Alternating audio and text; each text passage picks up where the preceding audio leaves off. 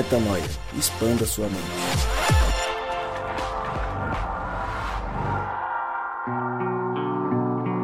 Sim, sim e sim. Está no ar mais um podcast Metanoia e você, claro, é muito bem-vindo a mais um dia de expansão de mente. Chegamos ao podcast Metanoia número 353 e como eu sempre digo, meu nome é Lucas Vilches e nós estamos juntos nessa caminhada Lembrando você que Metanoia é vezes três, exatamente. Toda terça-feira nós lançamos este episódio que é de costume já há seis anos, mas temos também o que Cristo oferece, Ele é, e também o Na Estrada.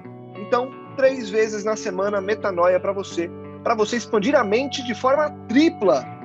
Isso! E eu te convido, claro, que já que você aqui está expandindo a sua mente, para que você compartilhe esse conteúdo com mais pessoas faça com que mais pessoas possam, claro, expandir a mente também. E para falar de expansão de mente, a gente vai falar do tema, e o tema de hoje é a continuação de um papo que começou na semana passada, ou no episódio passado, se você não está ouvindo na ordem semanal. Afinal de contas, se tem uma coisa que é atemporal, é podcast. Então o cara pode ouvir o 350 um dia, o 353 três anos depois. Afinal de contas, nós começamos o podcast há seis, e imagine isso, Rodrigo Maciel. Tem gente que começou o primeiro podcast há seis anos e está no último podcast agora. Ou não, ou tem gente que faz maratona de podcast Metanoia, que eu não sei como as pessoas aguentam ouvir a mim falando essa mesma coisa todas as vezes em maratona.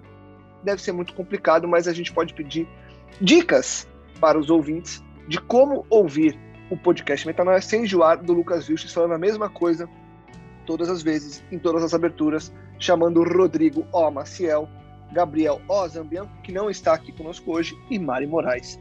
Rodrigão, seis anos de podcast Metanoia e hoje a segunda parte do Pai Nosso. Nós começamos na semana passada o Pai Nosso, não dei spoilers do tema, quero que você fale do tempo. Seis anos depois, cá estamos falando do Pai Nosso, Rodrigão. Sem falar do Pai Nosso, fale do tempo, daqui a pouco a gente chama a Mari para a gente falar do, do tema de hoje. Ele ficou na dúvida se era para ele falar ou não. Então não fala, Rodrigão. Fecha o microfone, não vai falar. Roda a vinheta, quero ouvir o que eles têm para falar sobre o tema de hoje. Oi, eu sou a Mari. Todo mundo sabe que Jesus é verbo, mas pouca gente lembra que se conjuga na primeira pessoa do plural. Fala galera, aqui é Rodrigo Maciel e eu não tenho nada que falar depois disso que a Mari falou.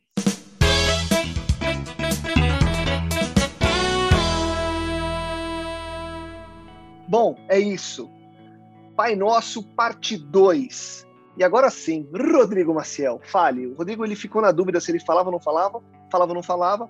Agora você pode falar, porque você já falou do tema de hoje e você está liberado para falarmos dos seis anos de metanoia e também do Pai Nosso, uma oração tão linda que nos faz refletir de forma tão profunda e que hoje a gente entra na segunda parte para concluir. Rodrigão, Pai Nosso, seis anos, parte 2.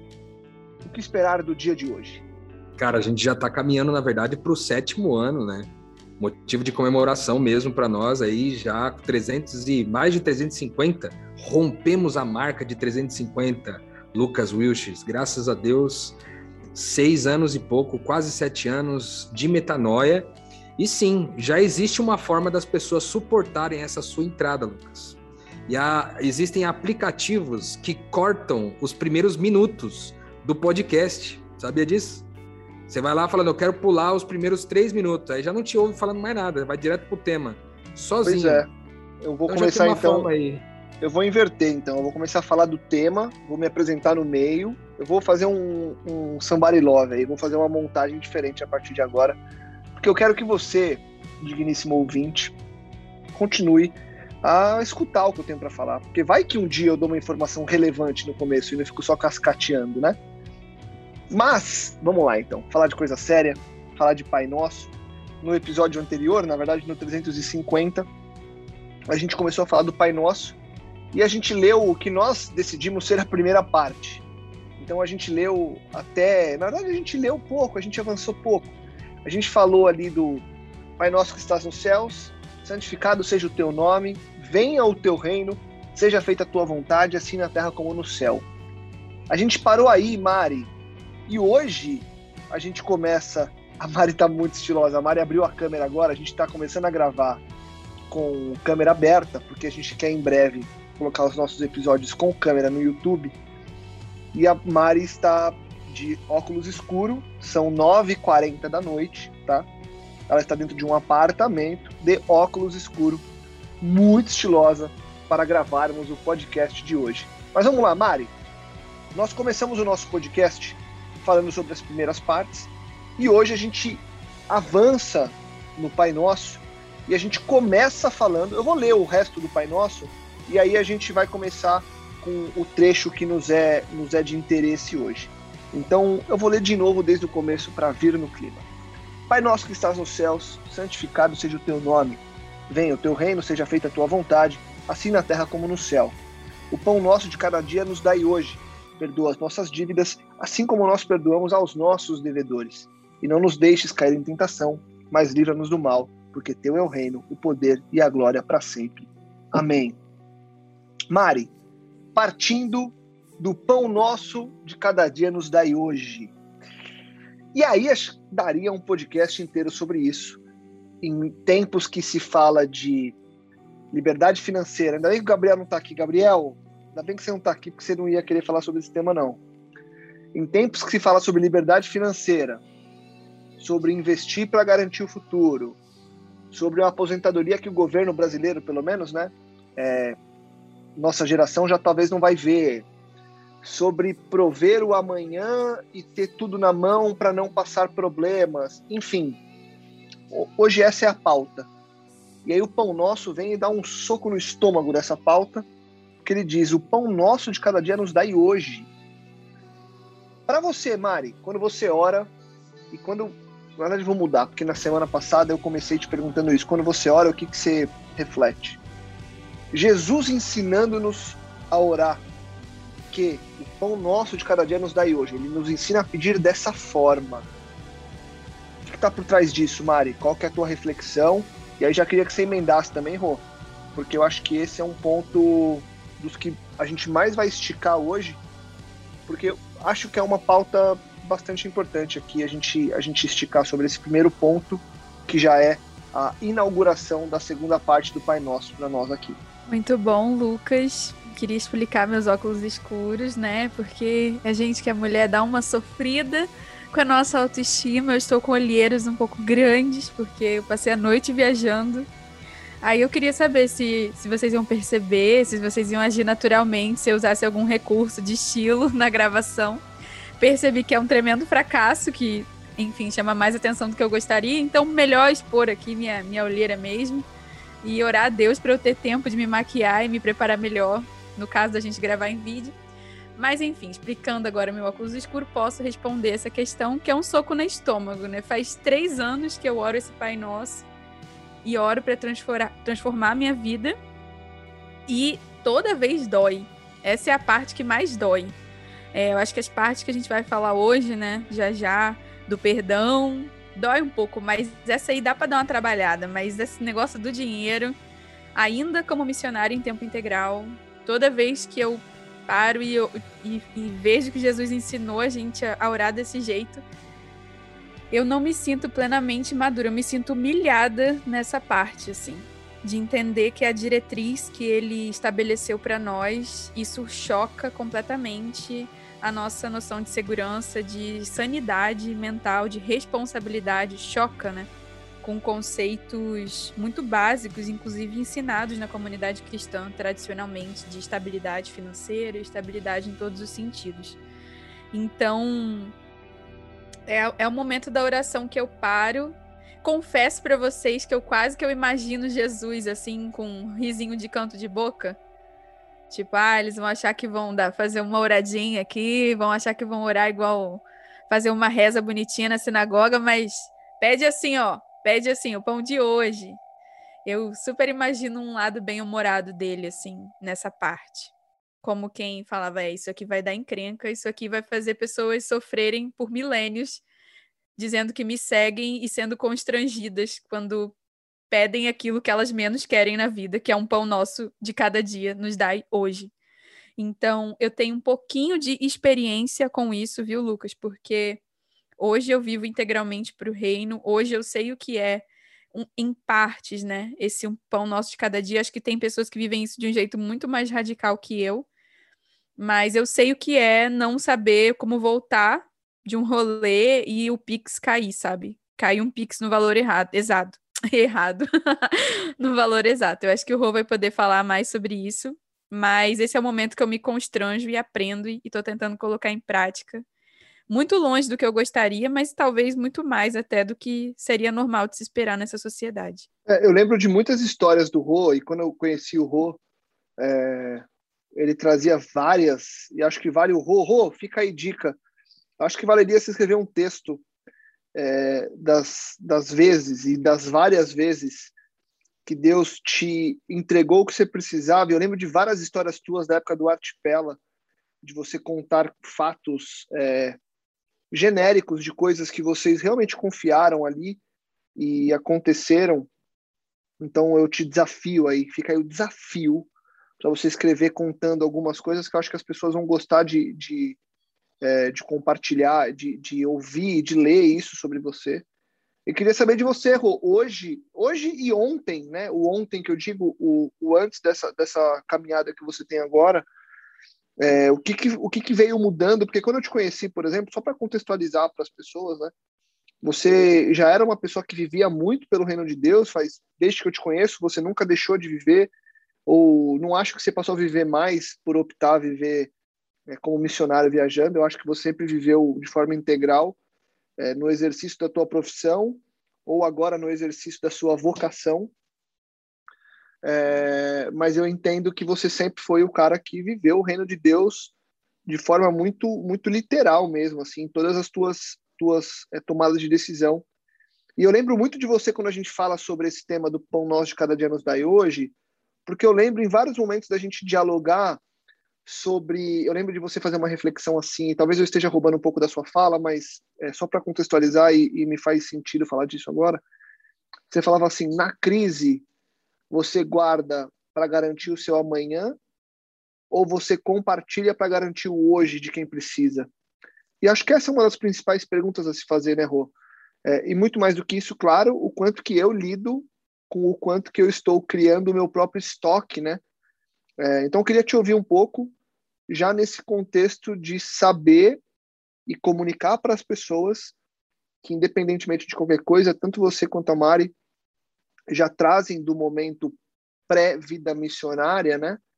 Missionária, qualquer dia a gente fala um pouco mais sobre isso, mas pré-vida dedicada 100% a, a evangelizar e a, a, pregar isso aí fora. É, vocês já viviam, e você, como eu conheço já há mais tempo, já vivia isso de forma integral, lidando muito melhor com essa coisa do pão nosso de cada dia nos dai hoje, mesmo com os recursos em mãos. O que, que é isso? O que, que Jesus queria dizer? E como que é isso na prática? Porque eu acho que a grande, a grande questão aqui, né, Mari, e aí trazendo para o Rô, e aí depois queria te ouvir também, Mari, é nessa questão de quem não está nesse ponto que a, que a Mari falou, né, de putz, tá vivendo alguma coisa e precisar do Pix naquele dia, mas tem gente que tem a condição e está garantindo um amanhã para parar de trabalhar. É, o quão maluco é isso e o quão fora da realidade do que a gente vive no reino de Deus é. Queria ouvir é, você, Rui, depois ouvir a Mari de novo também sobre isso. Bom, eu acho que é uma pergunta. Essa pergunta que você fez, Lucão, ela é uma pergunta subversiva, né?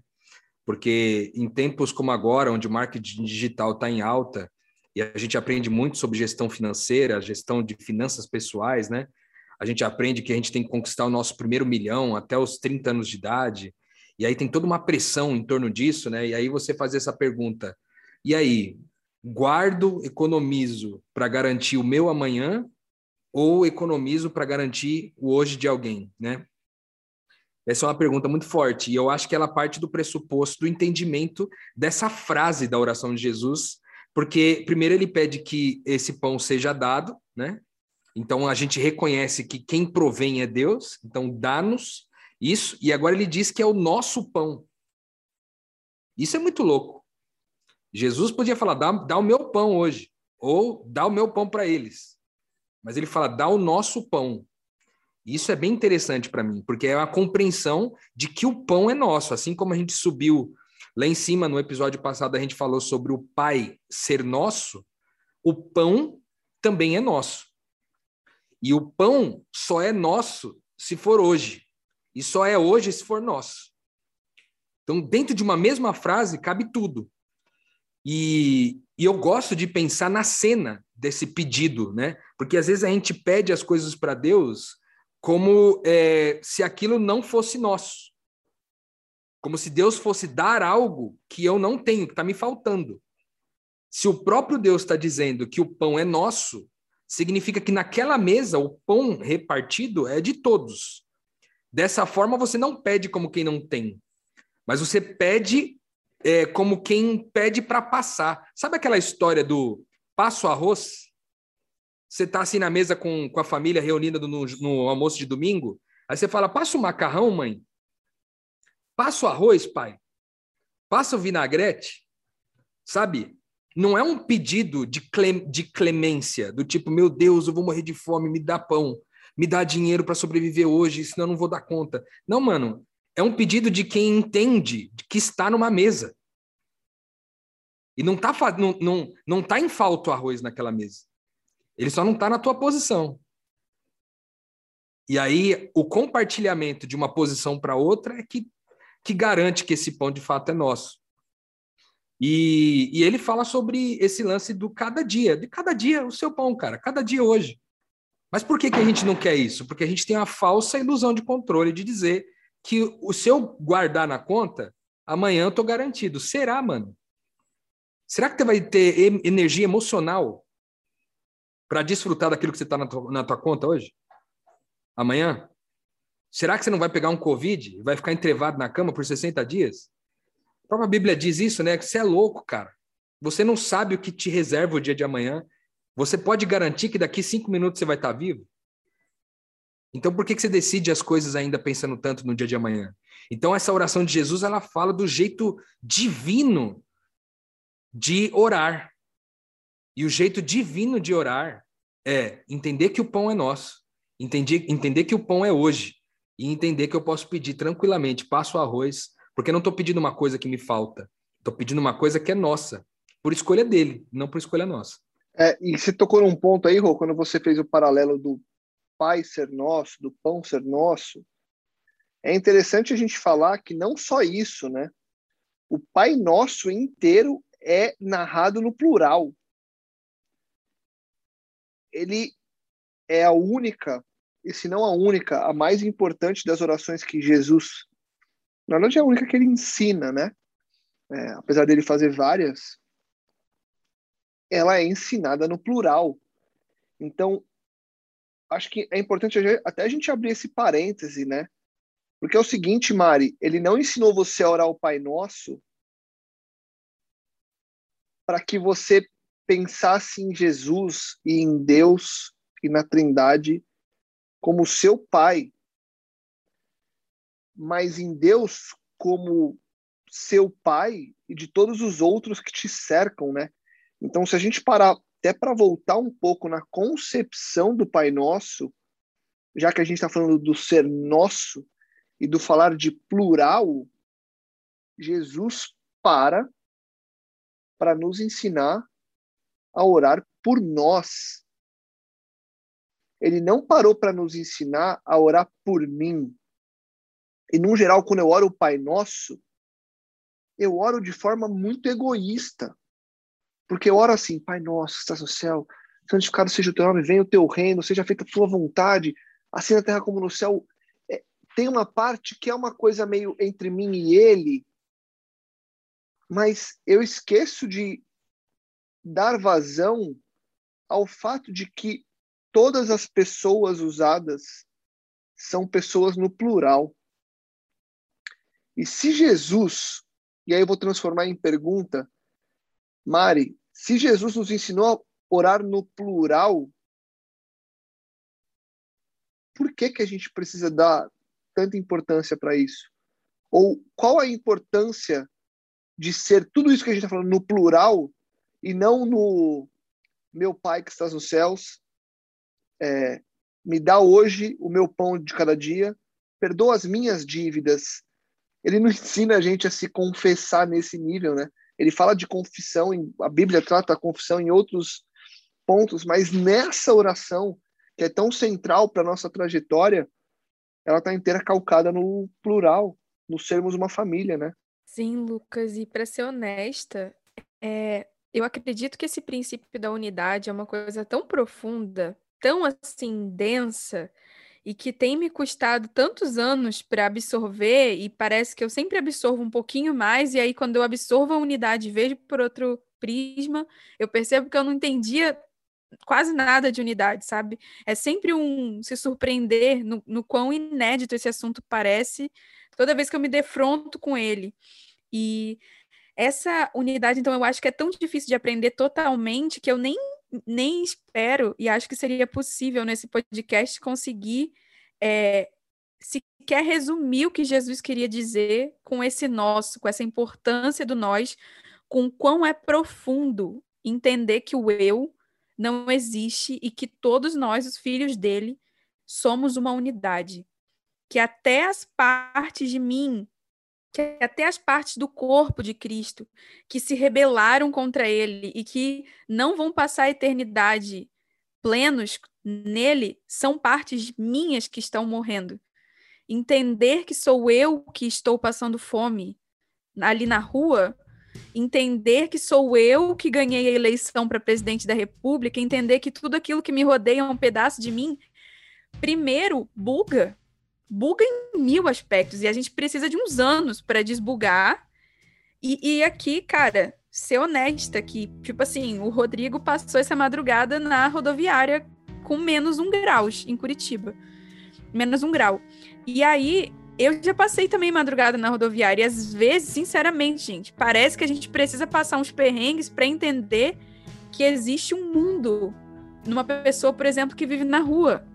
Ela, ela, ela tem motivos, ela tem, ela não perdeu a humanidade dela e ela não é tão diferente de você. É que às vezes a gente vive tão amedrontado por perder o conforto cultural que a gente recebeu e acha que tem que receber, que parece que é uma coisa de outro mundo que se eu tiver que aceitar, que entender que, é, que eu sou aquele morador de rua, eu vou ter que arrancar ele na força, porque não é possível que alguém possa decidir estar na rua, sabe?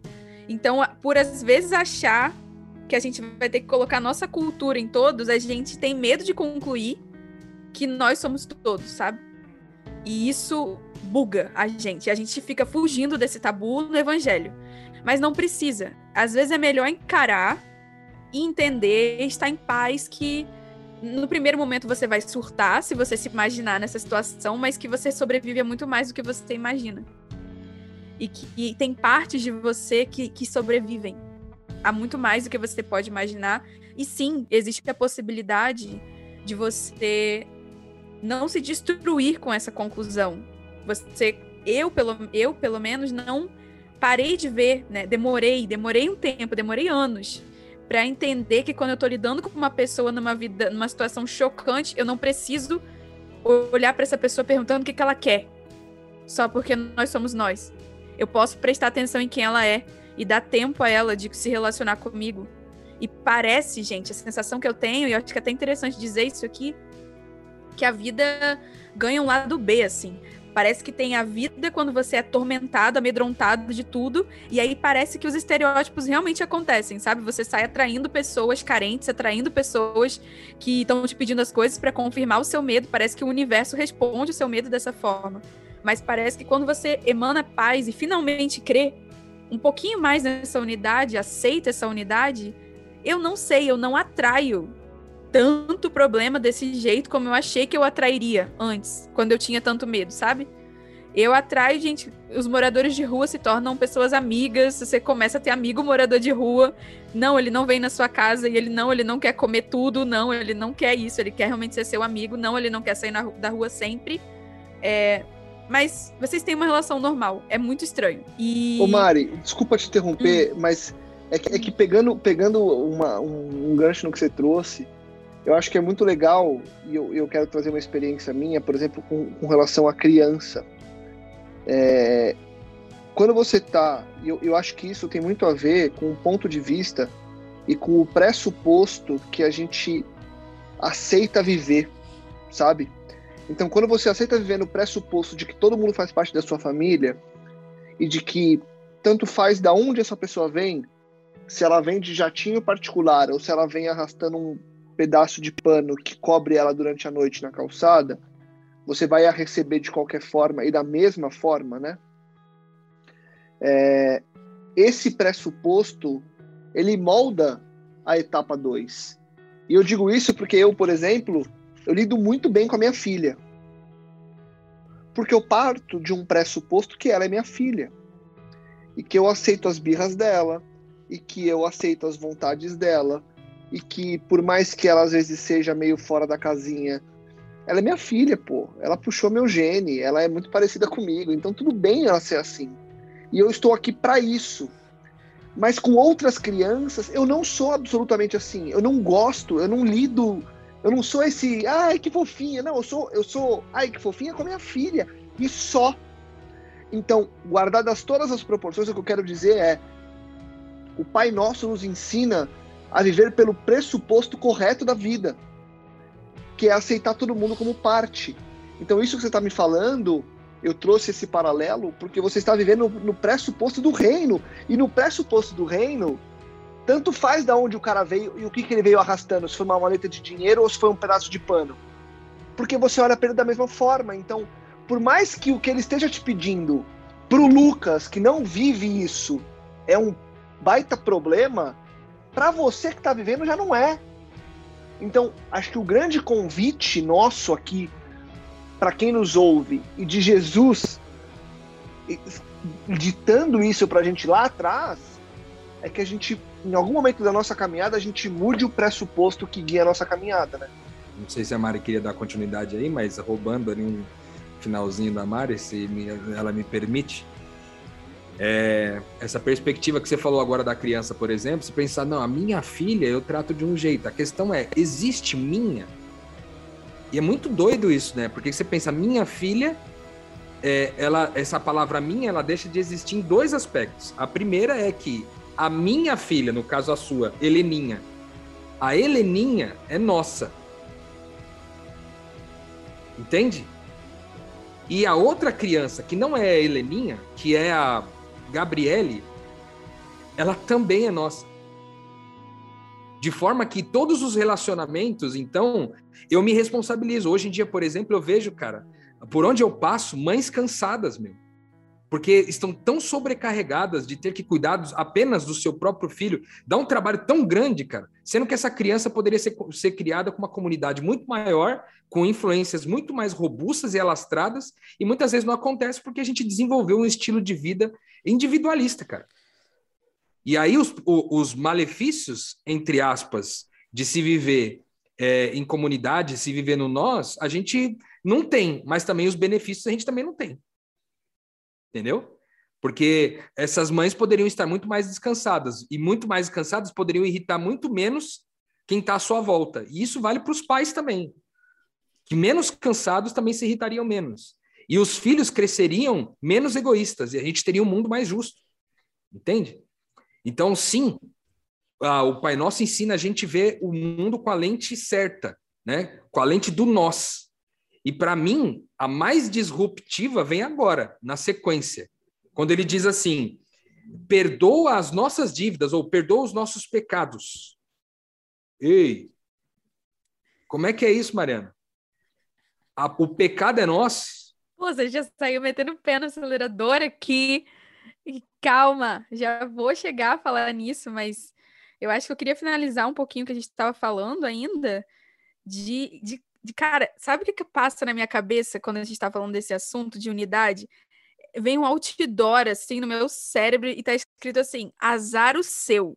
tipo, não gostou? Azar o seu. Porque que pena, cara, que pena, que vida de bosta que você vai ter se você não entender essa verdade. Você vai viver segurando sua bolsa na rua. Você vai viver com medo de alguém pegar seu marido. Você vai viver com medo do seu filho se quebrar na escola. Você vai viver nervoso da sua carreira dar errado, porque tem tem lados das pessoas que é com quem a gente convive que a gente não gosta. Mas nada vai fazer essas coisas morrerem, nada vai fazer. Essas pessoas que arriscam, é, que tornam né, é, vulneráveis às coisas que são mais importantes para nós, essa pessoa é, que você atravessa a rua para não passar na calçada, na mesma calçada que ela, que torna vulnerável os seus bens, seu celular, ela é uma parte sua, e se você não está reconciliada com essa pessoa, azar o seu que vai andar com medo, sabe? Azar o seu que não vai desfrutar o poder do que um relacionamento pode ter se você não consegue encarar a parte do seu cônjuge que considera ficar com outra pessoa, ou a outra pessoa que olhou para o seu cônjuge. Se você insistir em criar um mundo onde as pessoas que te contrariam não existem, você vai viver com medo. E você não vai experimentar o que Deus tem para você. Eu sei que dói, talvez você precise de uns anos para processar isso que eu tô falando, mas eu tô falando com certeza que a vida só existe do outro lado. Eu já estive do lado amedrontado, do lado que nega a unidade, e eu posso dizer que você vai chegar a uma boa depressão e a uma boa ansiedade. É até aí que você vai conseguir chegar. Se você insiste em se separar das, dos seus lados que você não gosta, que batem por aí, enfim, que o coração tá batendo por aí. Então, assim, aceita, aceita primeiro, respira, porque eu também vejo que as orações que são pautadas em mentiras não são atendidas, gente. Se você faz uma oração se você ora por algo, se você ora por uma empresa que você não quer dividir os, o, os lucros dessa empresa com o reino de Deus, não tem autoridade na sua oração. Se você ora para Deus proteger a sua casa, para que a sua casa não se envolva com outras pessoas que podem colocar em dúvida alguma coisa que é importante para você ou em xeque, essa oração não tem autoridade. Então não adianta pedir nada que vá contra a unidade, como não faz sentido orar pelo futuro. Se você tá ouvindo esse podcast é porque você leva a sua vida espiritual a, a sério, minimamente, para gastar tempo com isso. Então, a, vamos aceitar os princípios aqui, né? Até agora que já foram postos, para a gente colocar é, agora que o Rô já disse. Existe a oração, ela é pautada no agora e ela é pautada na unidade, principalmente com as pessoas que você não gosta. Se você quer ter sua oração atendida e quer ter uma vida de oração relevante, aceita, aceita que dói menos. Cara, que louco, né? É muito louco isso, cara, porque olha a subversão, né? A gente está falando de oração e a gente está falando de unidade ao mesmo tempo. Como que isso é possível, né? Como que isso é possível? E aí, aqui, quando eu falo do nossas dívidas, né? Perdoa as nossas dívidas, aqui está falando desse princípio, né? Que a Mari colocou aí. É, pô, Bolsonaro, eu fui eleito, tô lá. O cara que é o empresário aqui, que é o dono da, da loja, cara, é eu. O jogador de futebol que eu não gosto, o morador de rua, são pedaços de mim. Eles compõem quem eu sou. Eu sou morador de rua, sou empresário, sou simultaneamente todas essas coisas, porque nós somos um só. O pecado não é diferente. Então, olhar desse jeito ensina a gente a julgar muito menos. Porque se o pecado é nosso, se o pecado que a gente está vivendo é, o que o outro está vivendo faz parte de quem eu sou, eu tenho muito mais empatia com isso daí. Entende? Então, a gente já usou aqui alguns, alguns termos algumas vezes, algumas hashtags, Lucas. Não sei se você se lembra daquele somos todos viciados. Você lembra desse, desse episódio que a gente gravou? Somos todos viciados, somos todos putas ou prostitutas. Somos todos. Por quê? os princípios, os valores que estão por trás das atividades, eles estão em nós todos sempre. Prostituir-se é fazer qualquer coisa in, intencionando alguma coisa em troca. Isso é prostituição. Sempre será. Então, quando eu entendo prostituição dessa forma, eu olho para o mundo e não vejo que o problema do mundo é a prostituta. Entende? Quando eu olho é, para perversões da nossa alma, né? Eu não, eu não coloco grupos específicos nesse pacote, eu me coloco. Eu digo, pervertido sou eu. E aí, lidando com a minha finitude, com a minha vaidade, com a minha soberba, eu posso então talvez subverter isso aí. Porque ele diz assim: perdoe as nossas dívidas, assim como nós perdoamos os nossos devedores. Que aqui, para mim, não tem uma relação de condição. Que é tipo assim: ô, Deus, do jeito que a gente está aqui é, perdoando os caras, perdoa a gente. Não é isso. É tipo, é quase que como uma afirmação, dizendo assim, ó, ô Deus, me perdoa pelos meus vacilos, do mesmo jeito que eu perdoo os caras.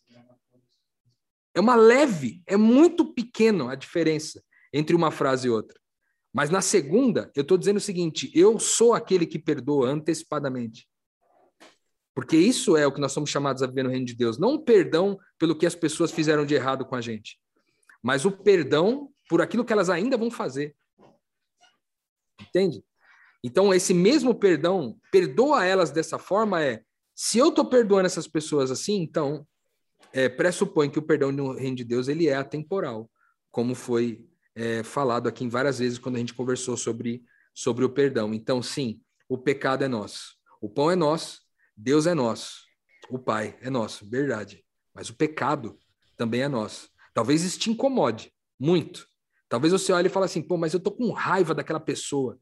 Eu tô com ódio dela porque ela tá fazendo as coisas assim, assim, assado, que eu não gosto, que eu não concordo. Meu irmão, você tá falando de você, velho. Dorme com esse barulho. Toda vez que você descreve os pecados de alguém, está descrevendo os seus pecados. E só quando a gente cai essa, essa ficha, cai em nós, a gente vive então o que a Bíblia chama de pobreza de espírito. Bem-aventurados são aqueles que são pobres de espírito que entendem que não são nada, que, não, que porque fizeram alguma coisa bem feita ou deixaram de fazer alguma coisa mal feita, são superiores a alguém em alguma instância. É, pois é, pois é. E é legal que essa relação de terra e céu, né? Então, por exemplo, aqui, perdoa as nossas dívidas aqui, ou perdoa nossas dívidas aí, assim como nós perdoamos aos nossos devedores aqui. Se a gente voltar dois trechos, a gente fala que venha o teu reino, seja feita a tua vontade, essa vontade aí, na terra, como é feita no céu.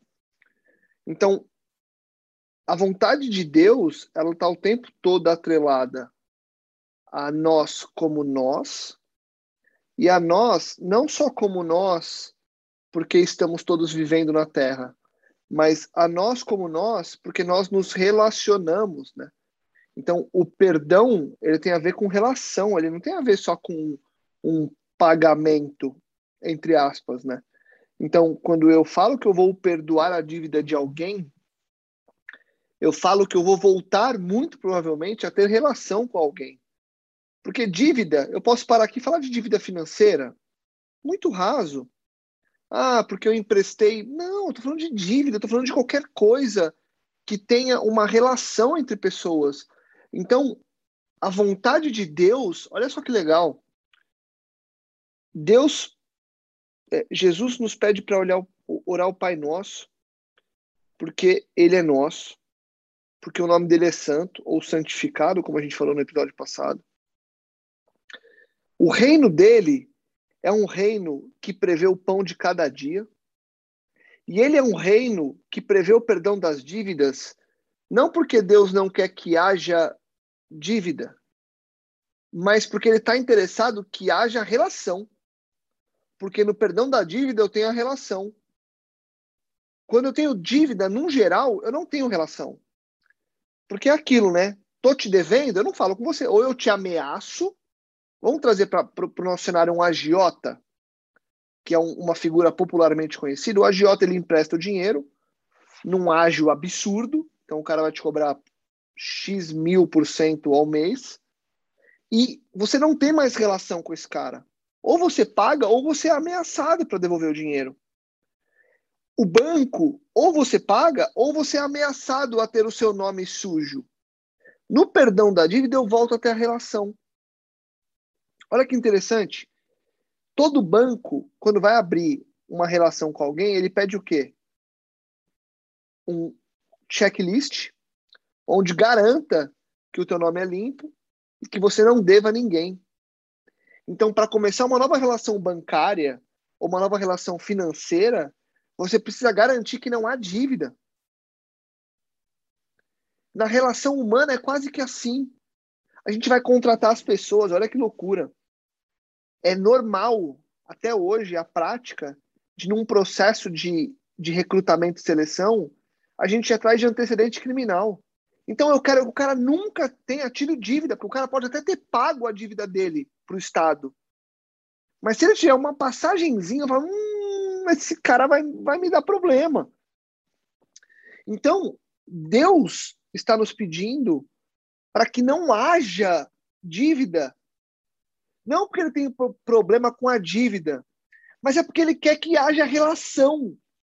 E ele sabe que onde tem dívida, gera falta de relacionamento ou entre você e a pessoa, ou entre os outros e a pessoa. Então a grande questão aqui, Mari, é o como que a gente abole essas dívidas.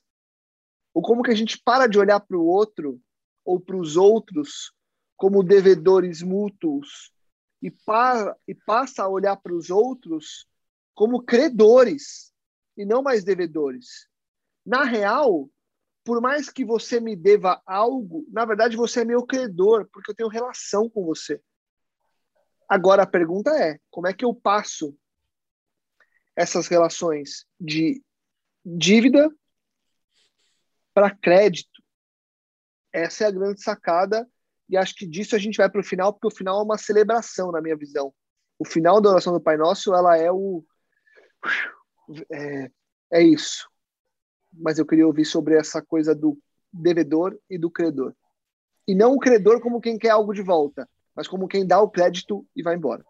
Muito bom, Lucas. Eu queria poder dizer que só dizer que Jesus pediu fosse suficiente para os nossos ouvintes, né? Mas não foi para mim. Não foi. Só ouvir isso não foi suficiente, nunca foi. É, é engraçado porque eu lembrei de metanoia, até que, que o Zambianco falou uma coisa, não está aqui, né, o mocinho hoje, mas ele falou que, que a chave, na minha opinião, disso tá, tá, tá exatamente no que ele disse. Que é que enquanto a gente se comparar com o que a gente acha certo, ou, que, ou com o que fizeram com a gente, em vez de se comparar com Jesus, a gente vai se sentir na posição de, de credor de todo mundo, assim. É, é engraçado que esse, essa sexta-feira eu fui passar um tema num pequeno grupo e aí eu fui aconselhar uma menina que me chamou, ficou impactadíssima com, com o, testemunho, e ela me chamou, e resumidamente a história era assim: ela estava assim, olha, eu acho que eu não vou para o céu, porque está escrito na Bíblia que é impossível amar a Deus e, e odiar o seu irmão. E tem pessoas na minha casa, tem visitas na minha casa e que estão lá morando com a gente. E essas visitas são muito sem educação. Olha, eu sei me portar na casa de uma pessoa. Você não pode pegar a comida das pessoas sem autorização. Você não pode deixar de dividir as tarefas. E enfim, a menina tinha uma longa lista de como ela sabia como se, como se comportar numa casa e como aquelas visitas estavam sendo extremamente inoportunas, né? E sem noção, num bom português. E ela falava: tem dias que eu me imagino matando essas pessoas. É claro que eu não sou capaz de fazer isso literalmente. Mas eu via a fúria no olhar da menina. Ela estava possuída pelo ódio. E ela falava: Eu odeio essas pessoas que fazem coisas que eu jamais faria e não sabem se portar na casa de, de alguém. E aí eu lembrei desse pequeno princípio, né, do reino de Deus, de que tudo que você odeia no outro você está odiando em si mesmo, e é um princípio também lastreado no Pai Nosso, né? Que o perdão que você não entrega é o perdão que você também não sente que recebeu. E de alguma forma, eu sabia que essa menina estava com raiva dela mesma, ainda que ela tivesse todos os motivos e argumentos para como aquelas pessoas eram diferentes dela em relação a saber se comportar na casa de outra pessoa. E aí eu falei com ela assim naquele momento. Olha, você sabe que o seu corpo é templo do Espírito Santo, né? É, você se comporta de forma devida com seu corpo? Você tem o cuidado necessário com o templo que é de Deus? Você entende que o planeta é uma criação de Deus e por mais que ele seja dominado pelo inimigo, você age de forma totalmente coerente, você consome as coisas de forma coerente com a natureza? Você sabe mesmo se comportar numa casa que não é sua? A, a expressão da menina mudou na hora. E aí ela constrangeu. Ela falou: Cara, eu ganhei 6 quilos em dois meses. Eu como compulsivamente. Eu sou viciada em conteúdo inadequado.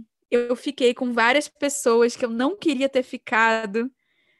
E não, cara, eu não eu não lido com o meu tempo, com o tempo do Espírito Santo dessa forma. E aí ela percebeu que tudo que ela colocou para aquelas pessoas que não sabiam se comportar bem na casa de outra pessoa era exatamente o comportamento que ela fazia com o templo do Espírito Santo. E que ela não podia julgar de forma alguma. Então, Lucas, eu acho que o segredo para entregar esse amor é você ser constrangido por ele enquanto você se comparar com as pessoas que se comportam mal e não se comparar com Cristo, você vai achar que você tem um monte de direito. Só que é só assim, morrendo de vergonha, e aqui eu acho que dá para direcionar já para a próxima fase que você falou, porque a gente não está falando essas coisas achando que é fácil, gente. Eu, tô até hoje processando a unidade, como vocês estão processando ouvindo nesse podcast. Eu tô até hoje processando o pão nosso de cada dia, como vocês estão processando. E eu acho que serve falar o que é, por mais que seja difícil, por mais que doa, serve para quebrantar o nosso coração e ver quão bosta a gente é em seguir o que é certo e o que é errado, sabe? Então, é, é só constrangido com o que é que você vai conseguir ser bondoso com quem não faz o que tinha que ser feito, sabe? Então, a minha oração é para que o Espírito Santo te mostre o quanto você não cumpre aquilo que aquilo que você exige do seu irmão. Eu acho que é só com esse constrangimento que a gente entrega esse amor, Lucas. Não tem outro jeito. É, eu eu acho que a gente tem um, tem um desafio de entender de verdade, é, como que a gente faz para se relacionar com o outro é, como parte de nós mesmos, sabe? E, e eu vejo isso que a gente, por mais, por mais que a gente tente buscar isso na teoria, na teoria é muito fácil a gente falar. E na prática do dia a dia, cada um na sua concepção, na, cada um na sua rotina, a gente vai encontrar formas diferentes de lidar com isso. No lado profissional, no lado do dia a dia da missão, na família, na amizade, nas relações de colegas e tudo mais. Acho que o grande ponto aqui é o como é que você que está nos escutando consegue olhar para quem está à sua volta e realmente viver com essas pessoas como quem são ou como quem fazem parte da sua família de verdade. E acho que o nosso grande desafio é parar de buscar fazer as coisas para obter crédito e passar a fazer as coisas como quem está pagando as suas dívidas. Eu nunca gero crédito com as pessoas. E eu acho que a gente passa a viver uma vida, no geral, em busca de uma geração de crédito que nunca vem. E a gente precisa parar com isso, porque isso gera, na minha visão, alguns problemas, né?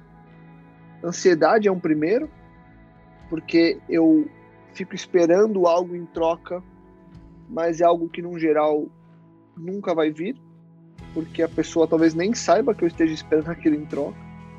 Então, esse é um primeiro ponto que é, é fundamental. Gera frustração e gera uma quebra de relacionamentos que, na verdade, eram relacionamentos para serem eternos.